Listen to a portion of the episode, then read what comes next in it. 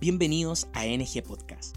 Somos un equipo de pastores y hermanos amigos de distintas iglesias bautistas comprometidos con una causa en común, animar y capacitar al pueblo de Dios con el fin de alcanzar con el Evangelio de Jesús al mundo entero en nuestra generación. Bienvenidos a un nuevo podcast de nuestra generación. Hoy tendremos nuestro primer episodio de una de nuestras tres categorías, vida cristiana. Estaremos conversando acerca de los pasos que me guían a la reconciliación matrimonial. Los apuntes de esta charla están sacados de un libro llamado Pacificadores de Ken Sande, un libro ah, muy seguro para la lectura y muy fácil para poder aplicarlo dentro del matrimonio. Mi nombre es John Moncada, soy pastor de la Iglesia Bautista La Cruz y casado hace cinco años. Ahora, hace una semana atrás, estuvimos celebrando junto a mi esposa María José nuestro quinto aniversario de matrimonio. Tenemos un hijo de dos años y gracias a Dios un bebé que viene en camino. Ya mi esposa tiene cuatro meses de embarazo. La reconciliación implica una relación, como la palabra lo dice, y no tan solamente a una relación superficial, tiene que ir mucho más allá. El día de hoy estaremos conversando acerca de los pasos que me guían a la reconciliación como te acabo de mencionar.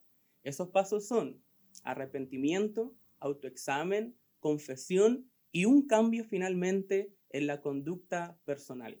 Hablemos un poco acerca del arrepentimiento. El arrepentimiento no significa sentirnos tristes e incómodos y dar una simple disculpa a quienes hemos ofendido. Arrepentirse literalmente significa cambiar la forma de pensar y por ende la forma de actuar, que es el punto final que estaremos estudiando el día de hoy. Es volverse en sí. ¿Te recuerdas la parábola del hijo pródigo en Lucas capítulo 15? Desde el versículo 17 al 18 dice, y volviendo en sí dijo, ¿cuántos jornaleros en la casa de mi padre tienen abundancia de pan y yo aquí perezco de hambre? Me levantaré e iré a la casa de mi padre y le diré, Padre, he pecado contra el cielo y contra ti. El arrepentimiento, según el mundo, ¿qué es? Sentir una pena, sentir un remordimiento, pero finalmente la persona no creyente vuelve a hacer lo mismo. En cambio, el arrepentimiento, según Dios, es una tristeza que no siempre está acompañada por sentimientos intensos, pero, fíjate, implica decidir tener cambio de comportamiento pese a mis emociones. Mateos 3.8, por ejemplo, dice, hacer, pues frutos dignos de arrepentimiento. No dice allí si es que lo sientes o quizás tal vez si tus emociones te indican, no. Hechos 26.20 dice, sino que anuncie primeramente a los que están en Damasco y Jerusalén y por toda la tierra de Judea y a los gentiles que se arrepintiesen y se convirtiesen a Dios Fíjate la palabra acá, haciendo obra digna de arrepentimiento. Entonces, si queremos tener reconciliación en el matrimonio, primero debemos comenzar arrepintiéndonos. En segundo lugar, hablemos un poco del autoexamen. Volvamos a Lucas 15, del versículo 17 al 18, donde dice que el hijo, ¿cierto? Pródigo, ah, vuelve en sí y comienza a meditar y a calar hondo en su corazón diciendo, ¿cuántos jornaleros hay en la casa de mi padre que tienen abundancia de pan y yo aquí perezco de hambre? Me levantaré. Allí vemos, ¿cierto?, que su autoexamen lo guía a la acción. E iré a la casa de mi padre y le diré, Padre, he pecado contra el cielo y contra ti. Si no estoy dispuesto a autoexaminarme, no voy a llegar a la conclusión que necesito de arrepentirme. Cuando creo que mi pecado es inferior al de otros, lo único que voy a estar haciendo es desplazar mi responsabilidad y así ir cada vez menos al arrepentimiento y la confesión personal. Primera de Juan 1.8 dice, si afirmamos que no tenemos pecado, nos engañamos a nosotros mismos y no tenemos la verdad. Entonces, el primer paso que nos guía a la reconciliación matrimonial es el arrepentimiento. El segundo es el autoexamen. Pero en tercer lugar, debemos usar correctamente las palabras. Fíjate lo que dice Santiago capítulo 3 del 5 al 8. Así también la lengua es un miembro pequeño, pero se jacta de grandes cosas. He aquí cuán grande bosque enciende un pequeño fuego, y la lengua es un fuego y un mundo de maldad. Alguien dijo que la lengua es el miembro más peligroso de una familia y de un matrimonio, porque es como un fuego, destruye. Salmos 39 del 1 al 3 también habla de aquello.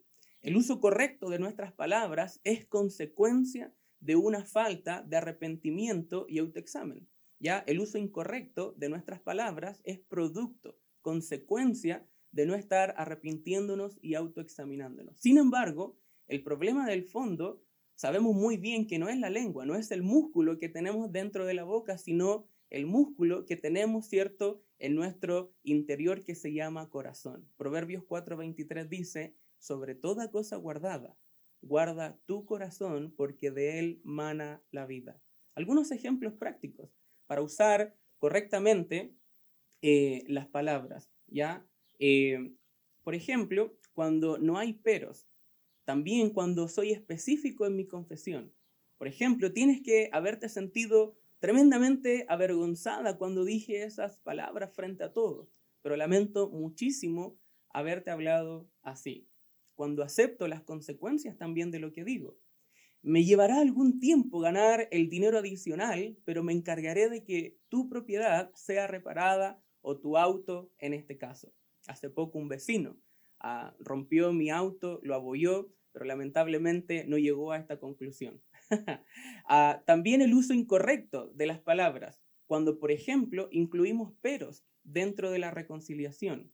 Ya ah, lamento haber herido tus sentimientos, pero realmente me alteraste. Debería haber mantenido la boca cerrada, pero ella comenzó. Aquí vemos un ejemplo de usar correctamente la lengua y un ejemplo de usarlo incorrectamente. Y por último, cuando ya, ¿cierto?, nos arrepentimos, tenemos una convicción profunda en nuestro corazón de lo que hemos hecho no ha sido correcto, luego utilizamos correctamente las palabras, vamos a llegar a un cambio de conducta.